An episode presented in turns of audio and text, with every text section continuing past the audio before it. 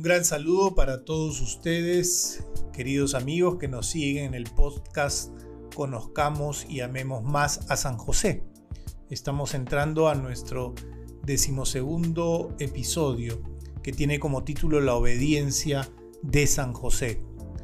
Una vez más nos acompaña Ronnie Macías y José Alfredo Cabrera.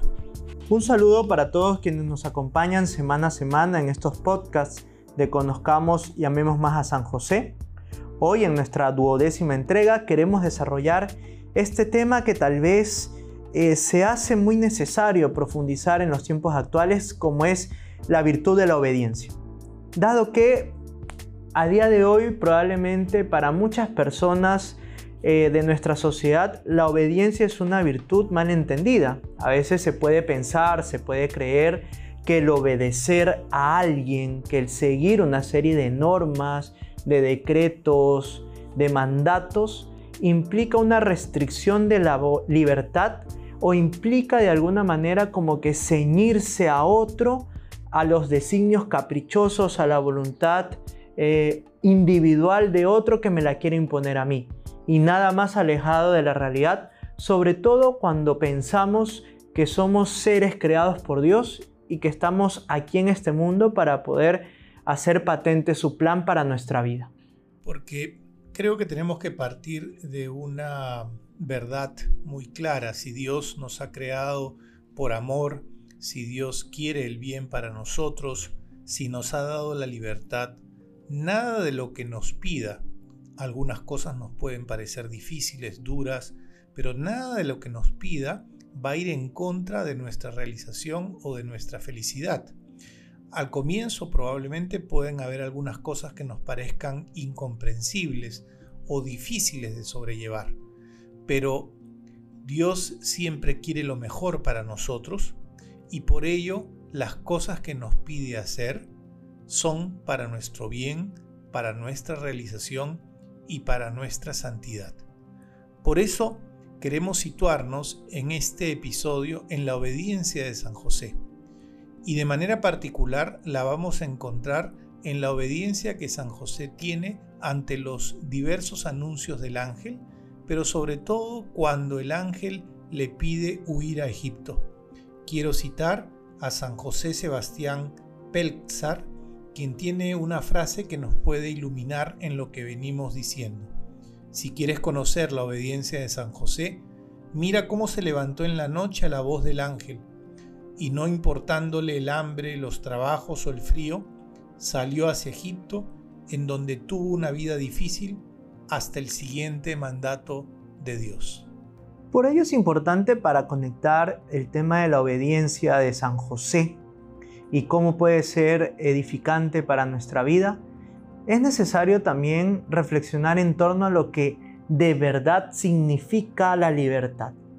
San José es libre al escuchar el llamado de Dios y ponerlo en práctica. Pues sí, porque al final de cuentas y definiéndolo de una manera muy sencilla, la libertad no implica hacer lo que nos venga en gana. Más bien, la libertad es la capacidad que tenemos para poder optar en todo momento por lo que resulta mejor para nuestras vidas, de poder decidir, de poder escoger aquello que nos hace más humanos, aquellos que nos acerca más a Dios. Y en el caso de San José, aquella petición de Dios de ir hacia Egipto era lo que iba a salvar a su familia. Por tanto, es importante para poder conectar y situarnos de manera clara en cómo la obediencia es una virtud fundamental para nosotros, en reconocer cómo la libertad implica esto. Implica este escoger, decidir lo que cada día nos hace mejores, lo que cada día nos humaniza, al final de cuentas, lo que nos acerca a Dios. Junto con ello, creo que también es importante darle paso al binomio obediencia y confianza. La obediencia requiere confianza. Y podemos ver el ejemplo de nuestros primeros padres, Adán y Eva, a los cuales Dios les dio un mandato, pero ellos cayeron en la desconfianza y esa desconfianza los llevó a desobedecer. Y eso ocasionó que toda la humanidad cargase con el pecado original. María y San José son como nuestros nuevos padres y ellos tienen una actitud opuesta a la de Adán y Eva. Ellos confiaron totalmente en Dios e incluso estaban dispuestos a sufrir por obedecer lo que Dios Padre les pedía. Y es una confianza que se vuelve obediencia porque María y José estaban seguros de que Dios tenía en mente sus intereses, sus necesidades. ¿Quién nos puede conocer tanto como Dios? ¿Quién conoce lo más íntimo de nosotros mismos sino aquel que nos creó? Por lo tanto, lo que Dios nos pida no es algo que vaya en contra de nosotros, sino que más bien nos invita a la obediencia, a una obediencia confiada y amorosa, porque en la medida que sigamos esos mandatos, vamos a poder ser fieles a nosotros mismos y ser fieles a lo que Dios nos pide. Y en ese sentido es importante recordar de dónde venimos. Y cuando nos ponemos a reflexionar en aquello, nos damos cuenta que somos hijos de Dios y que hemos sido creados para amar y ser amados y de esa manera poder llegar al abrazo eterno con Dios en el cielo. Por tanto, eh, también eso nos lleva a pensar en el amor, en el cuidado, en la ternura que este Dios tiene con nosotros, que ha sido capaz como de dejarnos la hoja de ruta, como dejarnos el mapa, la guía a través de la cual podemos llegar a ese destino último que es la vida eterna. Y aquello está escrito en la Sagrada Biblia, en los mandamientos que Dios nos ha dejado, en la misma enseñanza y vida de Jesús que en los tiempos actuales lo transmite y lo perpetúa la Iglesia. Si nos ponemos a reflexionar en todo ello, seguir estas disposiciones de Dios, en el fondo es ir echando la semilla que nos va a llevar al cielo. Creo que para todos nosotros es real que si nos preguntásemos, ¿queremos ser felices? La respuesta va a ser afirmativa. Y si nos ponemos a pensar cuán felices queremos ser, diríamos que dure todo lo que se pueda. Pues eso es lo que Dios nos ofrece, eso es lo que Dios nos propone a través de su camino para poder llegar al cielo. Por tanto, aprender de San José, de su obediencia, de su confianza, para libremente, día a día, escoger el camino por el cual nos acercamos a Dios, es una respuesta lo más libre para nosotros, porque a la larga es optar por lo que nos hace bien. Por eso queríamos ir concluyendo este episodio que, en la que estamos hablando sobre la obediencia de San José, señalando una frase del querido Papa Benedicto XVI. ¿Por qué el evangelista San Mateo fue tan enfático al subrayar la confianza de José en las palabras que recibió del mensajero de Dios, si no fue para invitarnos a imitar esa misma confianza amorosa?